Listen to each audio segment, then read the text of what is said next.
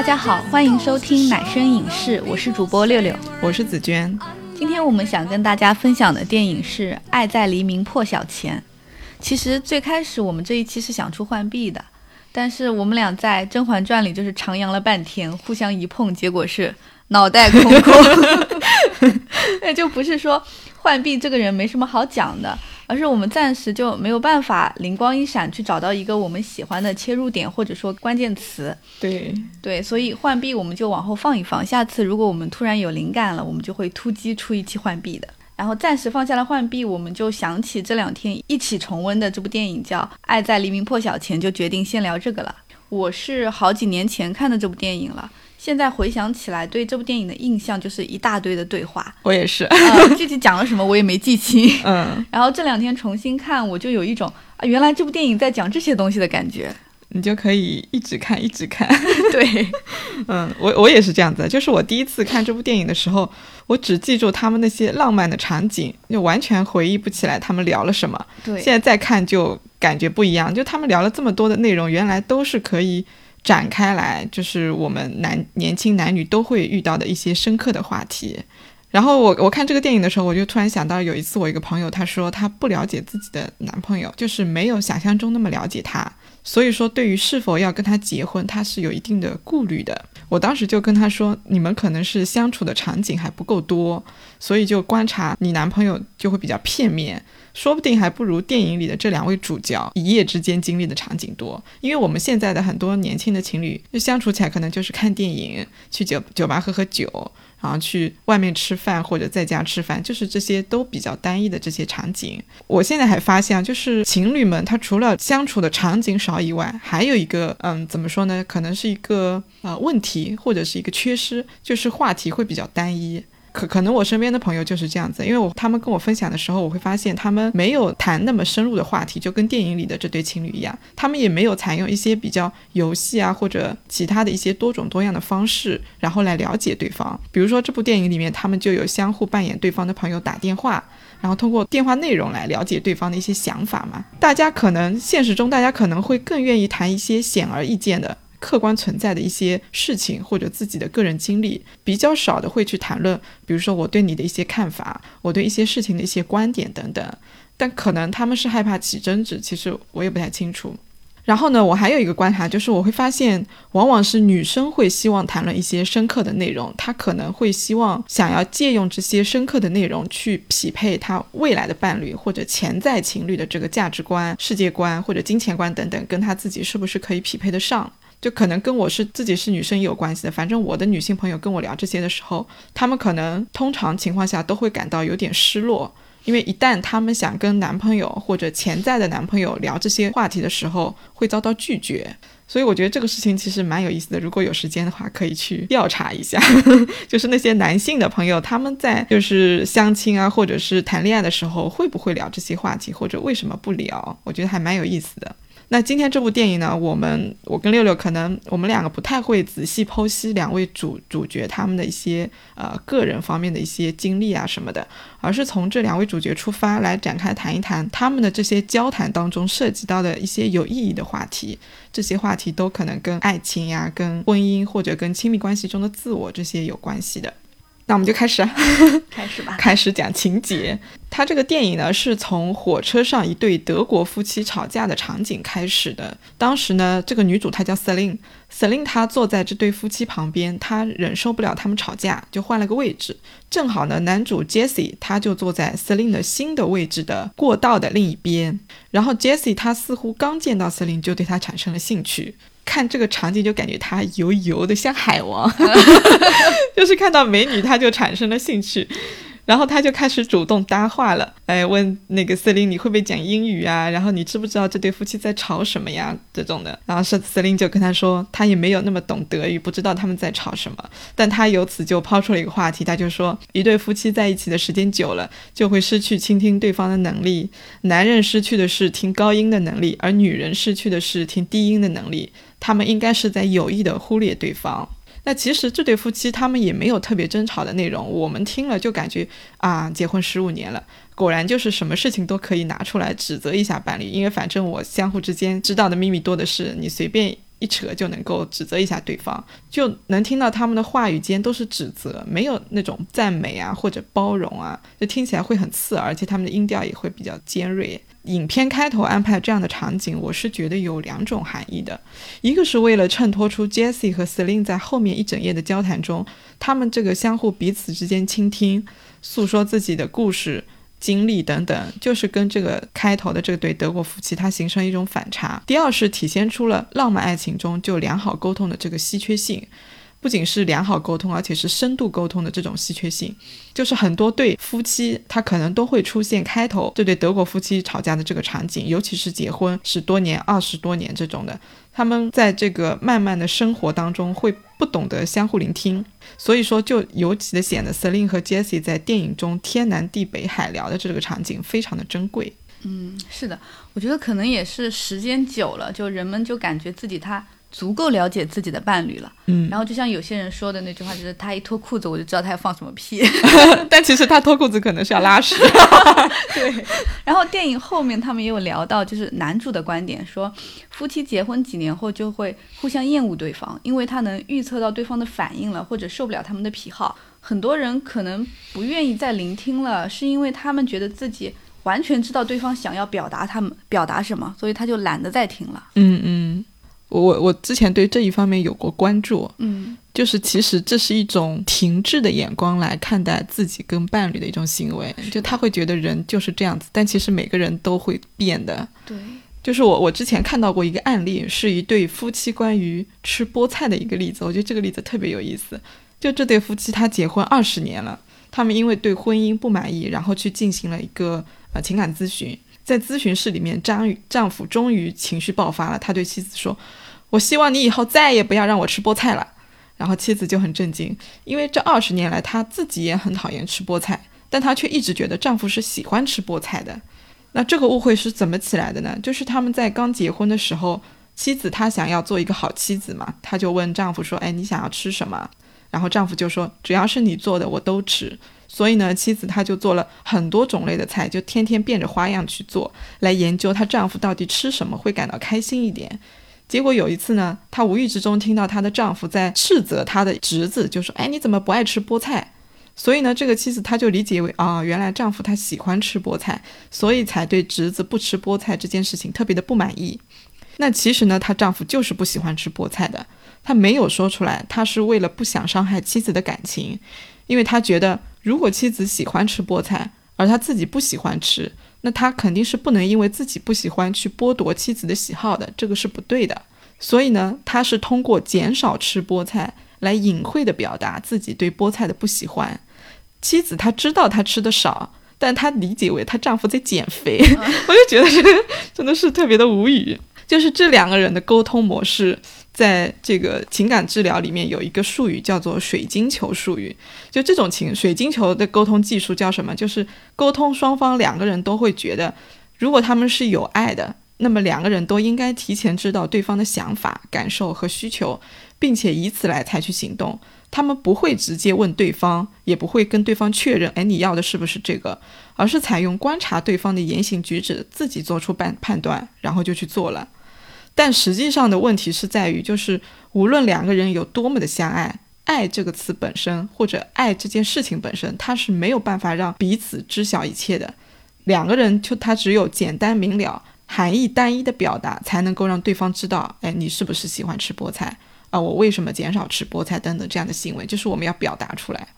然后像电影里面 Celine 跟 Jesse 的聊天，我很喜欢他们这种。话痨式的聊天的一部分的原因，我也是觉得，就是他们尽管没有做到非常的直率的表达自己的所有观点，因为看电影里面其实有些地方他们还是有所保留的，但是也容易理解，因为他们才第一天见面嘛，可能等到后面第二部、第三部的时候，他们了解更多、经历更多，就会就会聊得更坦白一点。但即便是如此，他们其实在第一天的这个啊夜晚的聊天当中，他们也做到了，在对方对他们感到好奇。问他们获得允许的情况下，他们会说出一些可能听起来像是会冒犯到对方的话。就这个，我们后面也会聊到关于伴侣之间争执的问题。所以我觉得 Jessie 和 Celine 的聊天其实确实还是蛮珍贵的，他们这种场域。是的，嗯。然后像你，嗯，前面讲的就是男主在女主坐过来之后，他就开始搭话了，就表现出了很大的兴趣。然后两个人又一起在火车上进餐，更深入的聊天，就两个人的感觉就好像是一见钟情了。嗯，我之前在网上有看到一句话，就是说一见钟情是见色起意，日久生情是权衡利弊。就这句话真的很火。我每一次看视频的时候，一旦出现一见钟情相关的内容或者剧情，弹幕几乎都会刷这句话。但是我也不代表这句话就完全是对的，就是他将我们认为这种很浪漫的虚无的东西做了现实的物质的解释，看上去就是很清醒、很理智，然后听上去好像也有几分道理，加上这句话他还押韵，就很容易火起来。嗯，就一见钟情，确实有因为对方的长相啊、气质啊符合你的审美，所以让你产生了好感的，但也有长相很普通的人，他给你带了一些。别的良好印象让你产生了好感，就像我之前有一个男性的朋友，他有对一个女生一见钟情。嗯，那天是我朋友回老家，他发了一个顺风车的单子，那个时候还是有顺风车的。然后那个女生就刚好预约到了他的顺风车，早上六点钟出发的。他接到那个女生的时候，没想到那个女生给他带了还热着的早饭和热水。就在我们看来，这是很小的一件事情嘛。嗯，但是那个时候就戳中了我朋友的心，他就觉得那个。女生很温暖，很细心，然后一下子就有好感了，然后他就去追她，然后现在还在一起啊。那是事实上，这个女生是不是对他有好感呢？还是只是出于就很早这么早出发，我就关关心一下？嗯，他只是出于他本身就是这样子一个人啊，他们没有见过的，在这之前，嗯，他本身就是这样一个人，他想着。很早出发的司机嘛，可能没有吃饭，他就带了一个饭给他吃。嗯，另外还有因为对方的谈吐啊，展现出的学识等等一见钟情的。一见钟情的原因不单单只有色这一点。嗯，当然很多情况下，一见钟情还是会发生在对方长相或者气质不错的情况下。比如说这个电影的女主吧，就很漂亮又很有灵气，但是符合你审美的人那么多，你也不会。每一个都一见就有好感了，所以在我看来，一见钟情跟见色起意有两点很明显的区别。第一点就是一见钟情的原因并不单一，因为色，而见色起意就是因为色而已。第二点就是一见钟情，它的对象是很特别的，是区别于其他符合你审美的拥有美丽皮囊的人的。但见色起意的对象通常就不是特别的某一个，它是有共性的某一类。嗯，那你相信一见钟情吗？我要看一见钟情怎么定义吧，好严谨啊！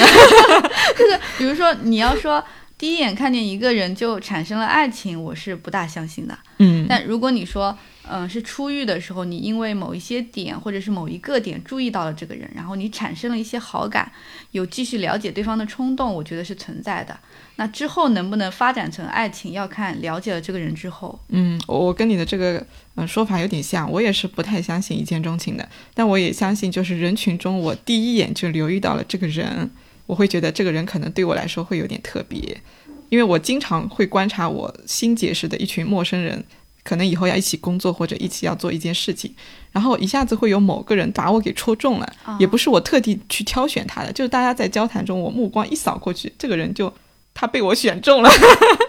就是那个人他进入了我的视线，我就觉得哎，他可能会有点特别，这个男的女的都有出现过，然后我后面就会找机会去靠近他，跟他聊一聊，然后聊了之后看是不是能够跟我相处做朋友。其实我老公就是这么被我选中的。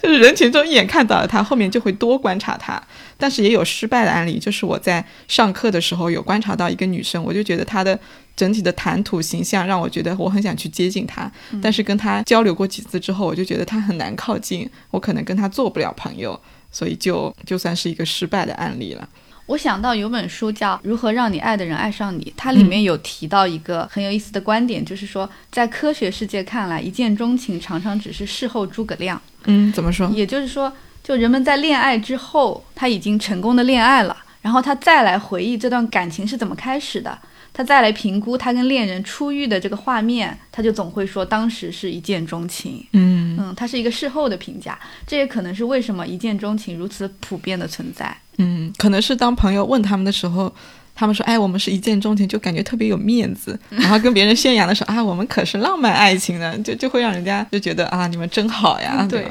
然后我们再聊回来这个剧情，就是后来 Jessie 他成功把 Celine 说服下了火车，他们去了那个维也纳，对吧？对。然后他们下了火车之后就去了那个摩天轮，摩天轮上的这一幕场景啊，我觉得也挺有意思的，就是他们在摩摩天轮的最高的那个位置，我感觉有一点吊桥效应的影响啊，就是你再加上夕阳西下呀，这个美丽的风景，两个人就相顾无言，就很容易有浪漫之情。这一幕就他们接吻了嘛。然后接吻之前很有意思的就是，Jesse 他一直在看 Celine，可能在犹豫要不要吻他。然后 Celine 他也很敏锐，他就觉察到了这个 Jesse 的冲动，就主动的说：“你是不是想吻我？”然后 Jesse 就是肯定了他的那个问题。然后司令就主动的双手环绕了上去，搂住了这个 Jesse 的脖子，就他们就接吻了。我我特别喜欢这个桥段，是因为我觉得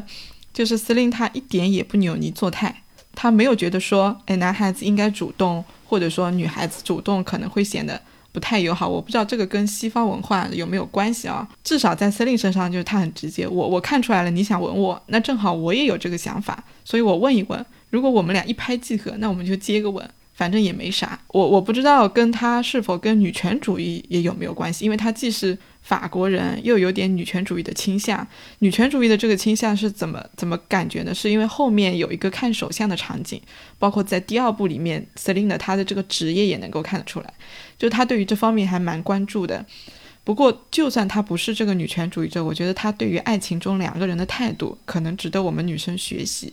就是如果说在一段关系中，嗯，接吻啊或者发生性关系都是男生主动，男生掌握了主动权，其实有背后有隐含的意思，就是女生她会是男生的附属品，是男生的附庸，至少在性关系当中就是这样子的。他会主动的忽视掉自己的这部分的需求和冲动，他可能甚至觉得，如果我主动去要这些东西，可能是羞耻的，那他就会去满足男生的这个需求。虽然说在满足男生需求的过程当中，他自己也会有幸福感，但总体来说还是没有把自己的需求放在第一位。那我觉得这个说到底其实还是自我价值感低的表现。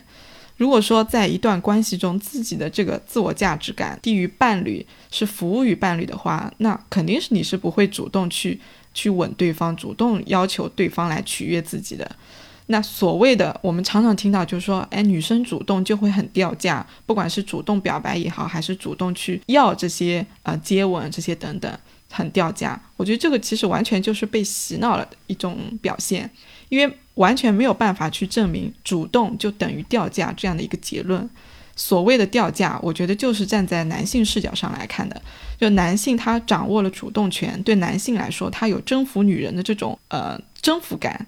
然后他征服女性，他才会觉得自己有男性魅力。其实跟女性掉不掉价一点也没有关系。然后我还想到有另外一种解释是亲密关系中的权力结构，因为我们有常常听到说，哎，主动的那一方就输了，对吧？就主动的那一方为什么输了？因为那一方主动那一方他想要这段感情，他赢得对方的喜爱程度可能会被觉得超过了被动的那一方，而需求更高的那个人在他们情侣关系确认之后。会更倾向于服从被求爱的那一方，而被求爱的那一方就会拥有更多的一些权利。比如说，女生如果被求爱的话，她答应了，哎，我我会跟你交往，那她可能在交往之后就会觉得，哎，男生你就应该多替我做点事情啊，多照顾照顾我，来接送我上下班啊，怎么怎么样子？她会享受这种被服务的感觉，因为她觉得自己拥有这种呃公主般的权利。因为他会觉得男朋友、男生，你需要我，你先追的我，那么你需要我的程度超过了我需要你，你爱我的程度超过了我爱你的程度，那你就为我服务吧，对吧？我就享受这段爱情就好了。这个可能也是女孩子会比较喜欢的一种恋爱中的一个状态，就是被恋人捧在手心里面，所以她可能不管怎么样都不太愿意去采取主动的这种行为。但是我感觉现代的社会可能更多的女性她会愿意就是拒绝这种想法。嗯，对，这样像 Celine 这种人，我感觉可能多起来了。嗯，但我感觉我们还挺难做到像 Celine 这样主动啊，就落落大方的感觉。嗯，因为我们总是被教导，或者说我们的社会中总是有很多这样的声音，就是说女孩子你要矜持，嗯嗯，就不能太主动。对，可能朋友也会说，咦，你怎么主动跟他怎么怎么样了？对，嗯，对你这么一说，我还想到一个点，就是，嗯，司令他没有心理负担，就是他。嗯，不会去盘算第一天见面就接吻是不是合适这件事情。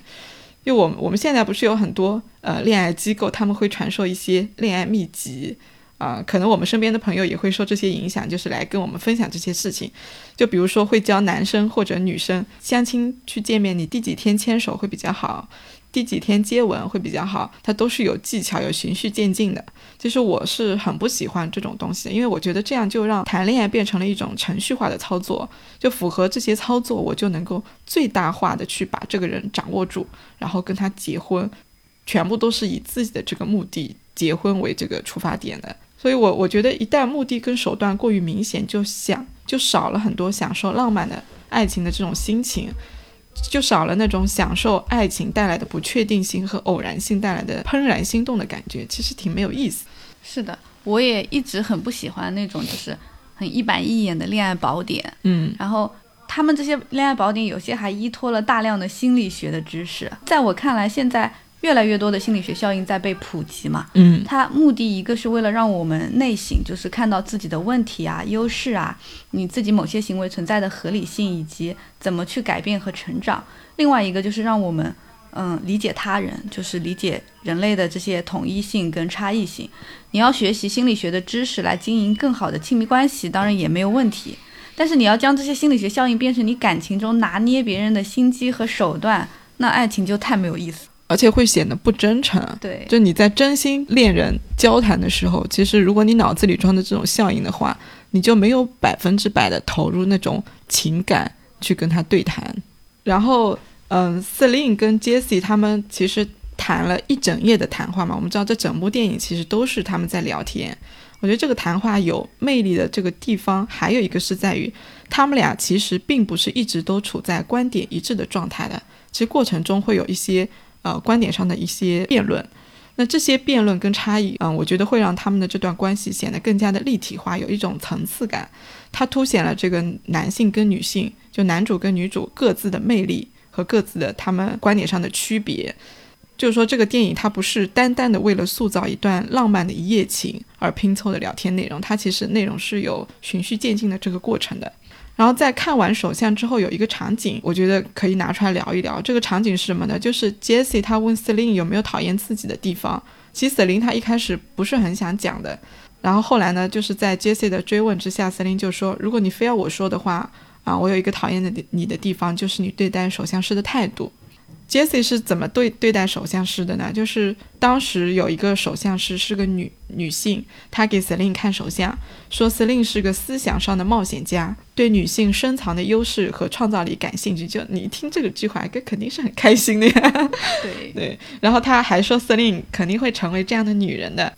然后说完这句话之后，这个首相师他顺带看了一下 Jessie，说他还在学习中。然后就就结束了，拿了钱就走了。杰西就很不高兴，他就说他狗眼看人低。但司令是完全相反的，他就说这个首相是睿智而且很认真。那就在这件事情上面，这个两两个人是明显有分歧的。所以后面两人在交谈的时候，司令他呃说出这一点，就是杰西对首相师的态度令自己是比较讨厌。他觉得杰西就像一只斗鸡，像一个小男孩，因为没有得到所有的注意力，就没有得到。呃，这个首相师的注意力嘛，而且首相师也没有夸他，就似乎是没有夸他的。那杰西就在争辩的说，他为什么那样对首相师，只是觉得这个首相师骗了司令的钱，然后拿了钱就说了好听的话而已。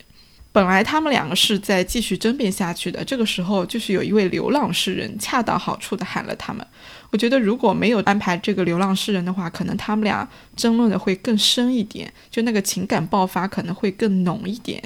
但是呢，可能又会基于对于这个美妙夜晚的珍惜，他们他们也不一定会真的大吵起来。但是我觉得可能吵的这个深度会更深。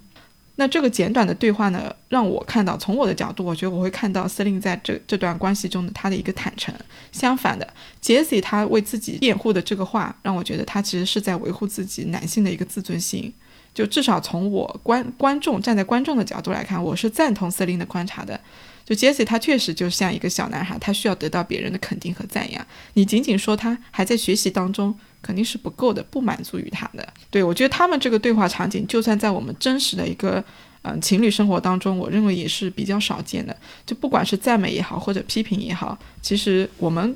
尤其是对我们中国人来说，可能都比较少的去跟对方这样表达。可能就事论事，聊生活事情本身会比较多。尤其是你说要说出自己讨厌伴侣的那部分，而且你不能用很诋毁的那种语言去说他，你要用那种客观的描述性的语言来陈述。哎，你的这个伴侣到底有哪些地方做的不太好的？然后用不伤害他的语言来表达他的这个缺点的一个观点，其实是很难的。然后这个我觉得你要谈论这种可能让彼此难以接受的这种讨厌的。这个对话内容其实也取决于双方对这个内容期待和本身自己的状态的一个准备情况。对，就像我之前看到网上有说，就说你应该和你的伴侣一起找个咖啡馆坐下来，互相一人一句的说出对方的缺点，坦诚沟通，敞开心扉接纳并改正。然后这个观点下面的评论就热评都是。然后他们就分手了。我感觉大部分人确实是像你说的那样，就是就算我主动让你说我缺点，我也并没有真的在期待你会说出一些戳我心窝子的话。对对，是的，就像他 Jesse，他在这个电影中他举了一个例子，就是他的前女友非要让他讲，哎，这个这个前女友有哪些令他讨厌的部分，那 Jesse 就说前女友不太能够接受批评，就这一句话，前女友就很生气，就分手了。就这个显然其实是没有做好虚心接纳批评和建议的准备。他做的准备和期待可能是听一些好听的话，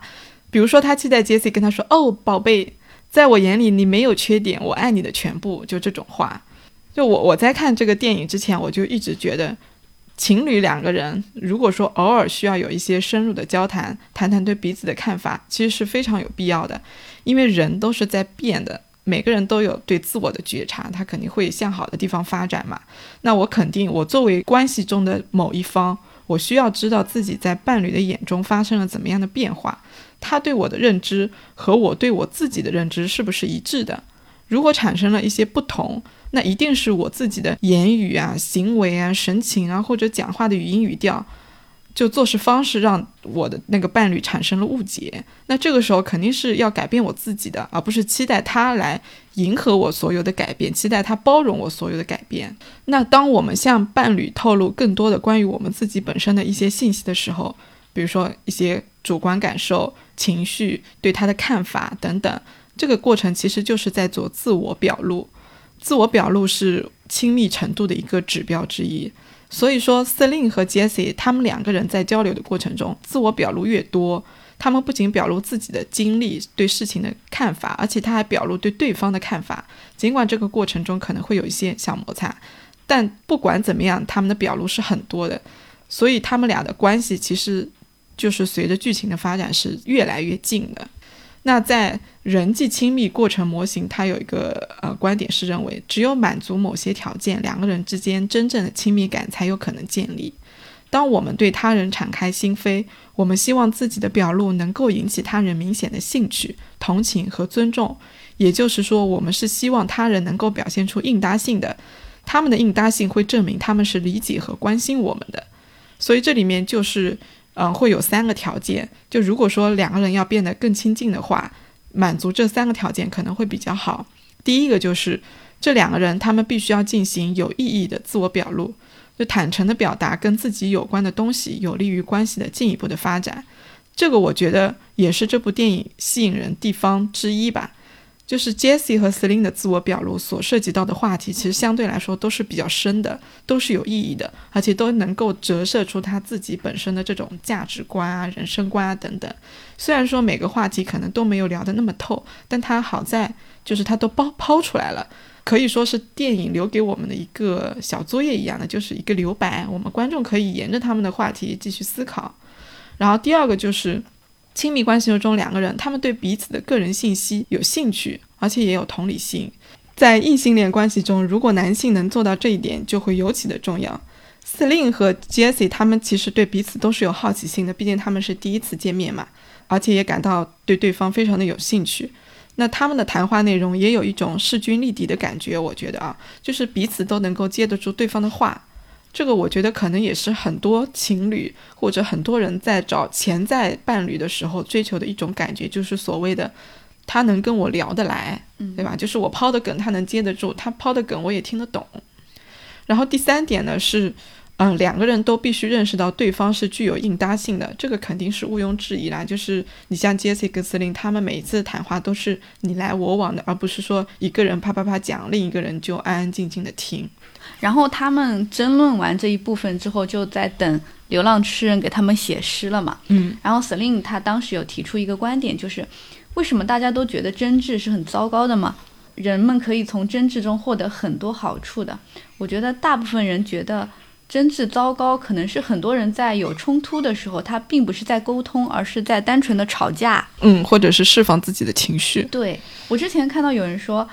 如果你在微博上遇到不同的观点，你要做的就是以自己爽、气死对方为目的，骂一句对方就拉黑。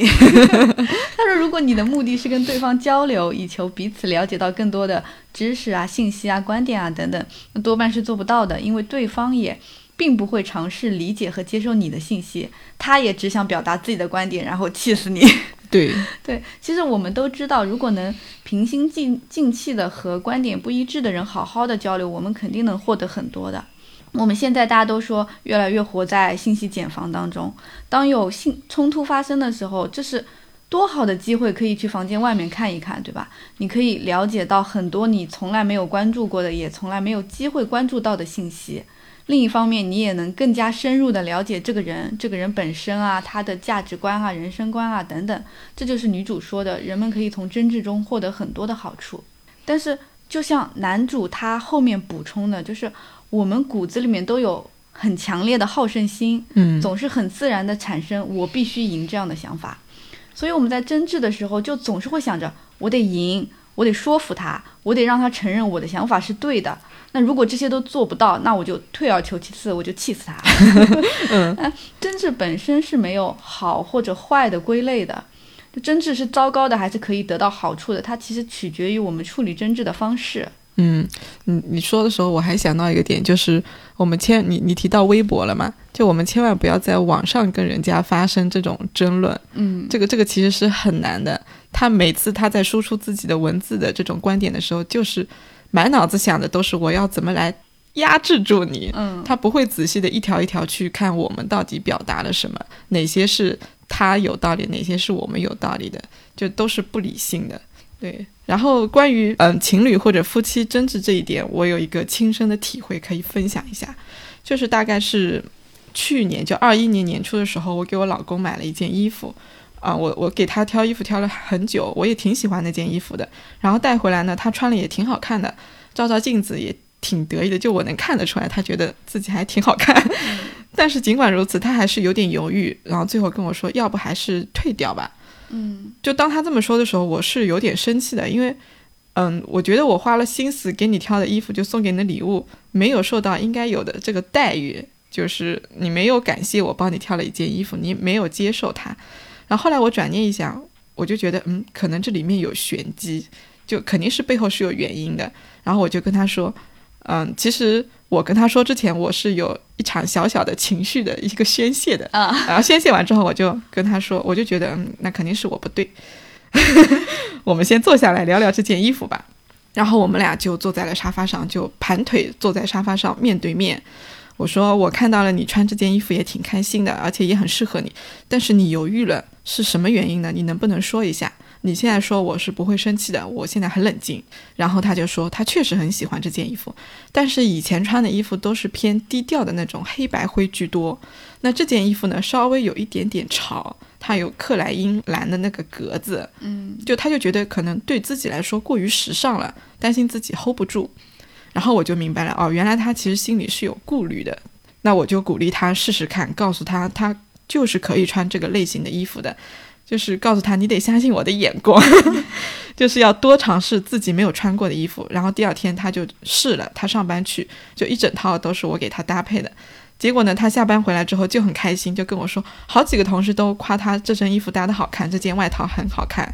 就就这样的话，这件事情就过去了，就等于说是完美的处理掉了。其实类似的争执，我们在一起的这几年都是有过几次的，就每一次都是即将要爆发，或者我爆发情绪到一半的时候，我就停下来了。就我知道自己，哎，这已经不是单纯的争执，而是有情绪在宣泄了。然后我就会提醒自己，我不能够这样就是简单直接的去，嗯，说他不对，肯定是他背后有我了不了解的一些东西的，就跟那件衣服一样，我不可能百分之百的完全了解我老公的，他也不会无缘无故的拒绝我或者无缘无故的不同意一些事情，那我就会出去小区里散步散个十几二十分钟，然后回来，就我处理好情绪之后，我就跟他说。我现在好了，我们来谈谈这件事情吧。然后每一次谈完之后都会有新的发现，所以 Celine 他说的其实是对的，就就看我们怎么处理争执，就在争执中是能够得到好处的。嗯，让我想到在亲密关系的研究中，那个婚姻研究专家约翰戈特曼他有提出过在争执发生时的一个建议，就是三个不要。第一个就是不要退避，就是当冲突发生的时候，逃避不能解决任何问题，还会让你的伴侣心生不满。嗯，如果你暂时不知道怎么面对，或者说你暂时不想聊，你可以跟对方商量好，你们重新安排一个时间跟地点来讨论这个冲突，并且你们要保证双方都要按时到场沟通。嗯，对我老公就是这样子的，就是每当争执要开始的时候，他就会表示沉默。然后我就就像这个专家说的，我就会非常非常不满意，我就不理解为什么你有不同的观点你不表达出来。但是后来他也跟我解释，他说因为人在情绪中是听不到别人建议的，他指的就是我在情绪中，就他表达是无效的。后来我觉得那确实是我的问题。但除了这一点之外呢，他其实还有一个就是他，嗯，本能的他会觉得冲突是坏事，因为他。我们都一样，就小时候见到父母吵架，肯定都会觉得，嗯，这样事情是不好的嘛，就氛围会很僵。然后他就一直到现在也会觉得冲突是不好的。那后来我就稍稍的影响到了他，就其实他会有所改变的。因为我们每一次争执之后，我都会主动的说，呃，我们来谈谈这件事情。这个大多都发生在半夜，坐下来谈谈之后呢。就是一方面是因为我情绪也消散了，另一方面我们也有过几次成功的经历，就是谈争执的时候发现，哎，其实没有那么难，我们都在理性的表达自己的观点，那发现双方都对，都在这件事情当中有收获，所以这个就带来一个教训，就是说争执的时候你就理性发表观点就可以了，不要企图用这种嗯很高的音调，这个特别是女生可能更容易犯啊，就是你用很高的音调。很响的声音，然后用爆发的一种愤怒的情绪去打败对方，压制住对方，这个其实完全没有用的。嗯，我感觉你们在婚姻当中处理这个事情还是比较理智的。嗯，有成长。对。然后他这个既讲三个不要，就第一个不要退避嘛，然后第二个他讲的就是不要消极，就是沟通过程中不要你首先就带着轻视啊、厌恶啊、拒绝聆听等等的这种消极情绪，嗯，然后第三个就是不要陷入负面情感相互作用的怪圈，就当你意识到你和伴侣正在。互相谩骂、侮辱，或者说你的负面情绪上头的时候，你要及时叫停，休息个十分钟，就像你说的，你休息一下，然后等情绪平静之后再重新进行讨论。因为我想，就算真挚让你意识到你的伴侣是跟你三观不合、无法跟你一起走下、继续走下去的人，这也未尝不是一件好事嘛。是的，嗯，这一段结束之后，后面男女主又去了酒吧。又一起出来，在一个小巷子里面聊天。在那个小巷子里面，男主说的有一段话，我还印象挺深刻的。原话翻译过来是这样子的，就是说，他说，有时候我幻想自己当个好爸爸、好老公，有时候这种感觉很强烈，可是另外的时候又觉得这么想很傻，仿佛会毁了我这辈子。